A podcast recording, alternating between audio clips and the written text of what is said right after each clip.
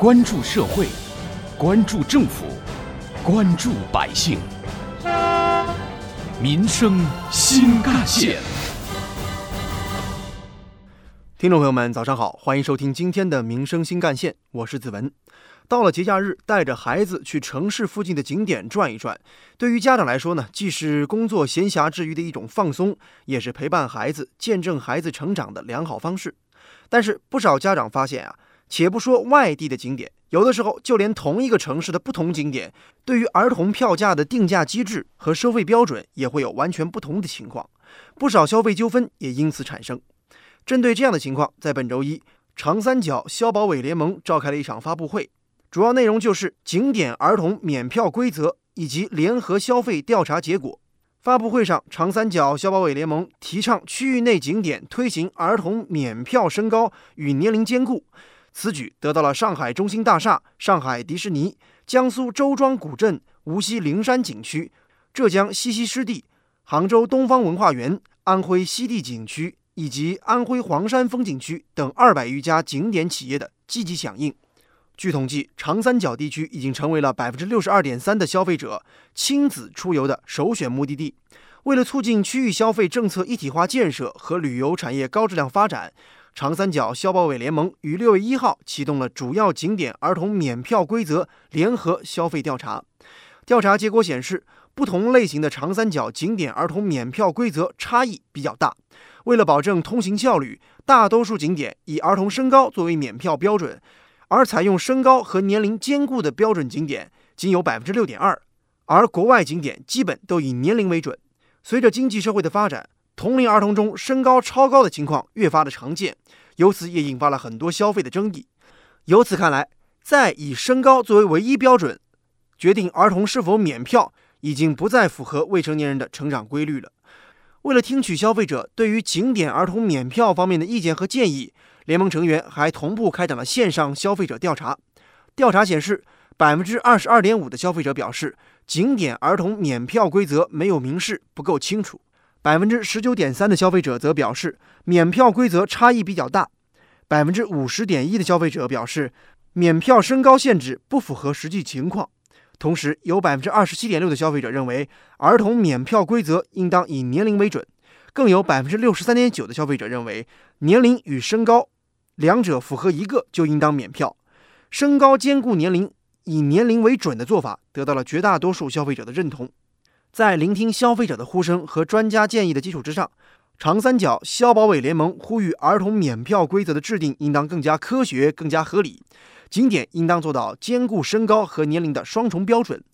除了设置身高免票标准之外，应当设置年龄免票标准。当儿童身高超过了免票限制，但是年龄并未达标时，只要游客可以提供儿童本人的有效身份证件，比如说身份证或户口本儿，从而证明了儿童的年龄，就应当享受免票政策。这样一来，有利于保障通行效率，也有利于保障未成年人的合法权益。挖掘新闻真相，探究新闻本质，民生新干线。有关我们今天关注的景点儿童票价的问题，记者了解了杭州几个热门的亲子旅游景点的门票定价情况。我们来做一个简单的梳理和比较。首先是杭州的著名风景区西溪湿地，门票八十一位，一米二以下全免，一米二到一米五之间门票加电瓶船票半价。四十块，十八周岁以下门票也是半价。相比之下，位于杭州市湘湖附近的长桥海洋公园，儿童免票的身高要求就有所不同。呃，小朋友一米以下免票的，一米到一米四是儿童票。孩子的话，平常日是两百一十九，周末两百四十九。而同样位于杭州市萧山区的烂苹果乐园和杭州乐园的票价，则给了带着孩子游玩的家庭更多选择的空间。杭州烂苹果乐园票价。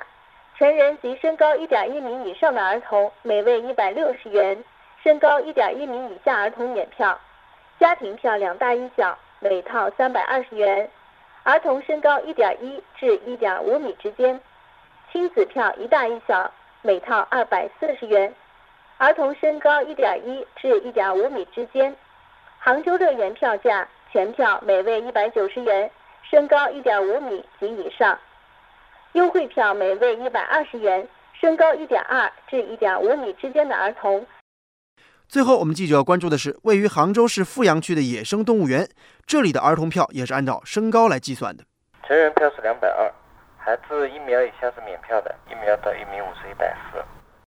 由此看来，在这几个热门景点当中啊，他们的共同点是，只要十八岁以下都可以按照儿童票来计算，只是儿童票的身高标准不尽相同。那么，要怎么样进一步的规范长三角地区的儿童票定价呢？针对这个问题，江苏省消保委副秘书长居上表示。在对实行市场调价的景区进行倡导的同时，会对未落实规定实施政府指导价的景区展开约谈工作。而浙江省消保委副主任兼秘书长崔立金表示，浙江省内已经评出了一百九十家放心景区，希望这一百九十家放心景区带头率先执行好身高和年龄兼顾的新标准，让诗画浙江、山水浙江的美誉畅响全国。有关我们今天关注的话题，不少网友也发表了自己的观点。比如说，S 苏就说了，有章可循，有法可依，关键就是具体能不能执行到位了。R C 六七八则表示呢，这确实是老百姓关切的问题，应当依法解决。景区乱收费的报道之前也听到过不少。而倾听人生则表示，儿童本来就应当以年龄来划分的，免票也应当以年龄来划分。另外，网友香雪相互就说，确实应当这样，就应该统一规则，带上身份证或者户口本就可以了。就是按照年龄来，按照年龄来也很方便呀。有关我们今天关注的话题，我们一起来听到的是资深记者、本台特约评论员叶峰老师的观点。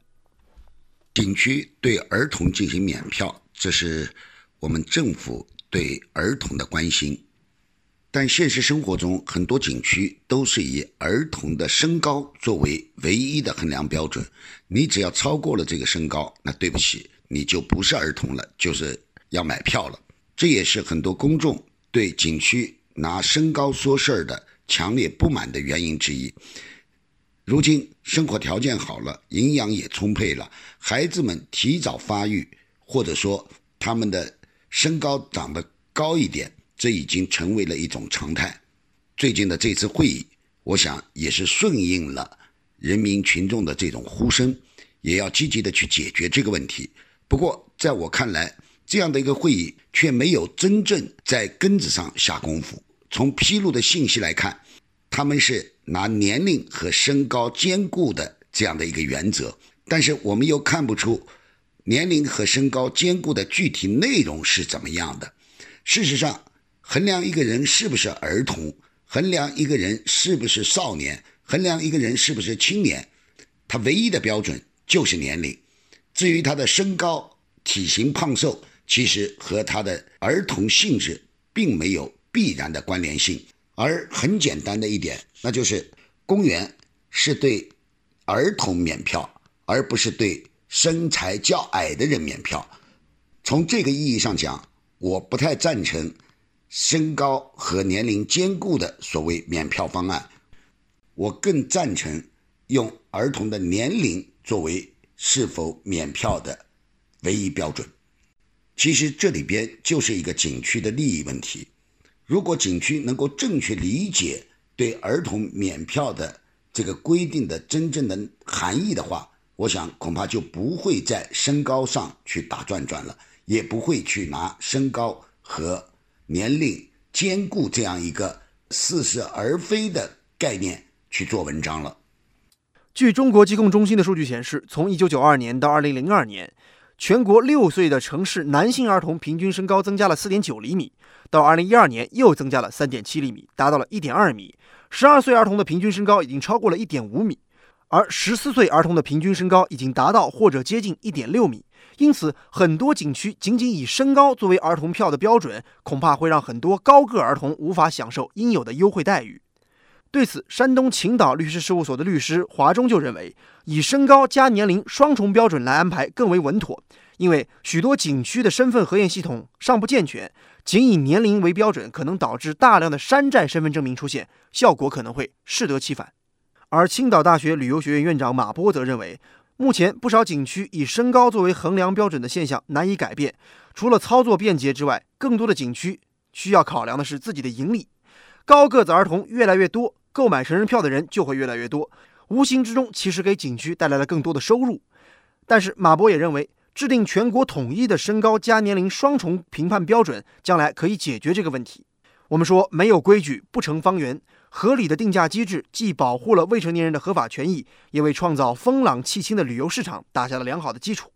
据悉，在未来，长三角消保委联盟将继续拓展合作的广度，对国家发展有需要的、三省一市有共识的、老百姓关切的、具体操作能实现的消费者权益保护事项深入研究，加快落地。好，感谢您收听今天的《民生新干线》，我是子文，下期节目我们再见。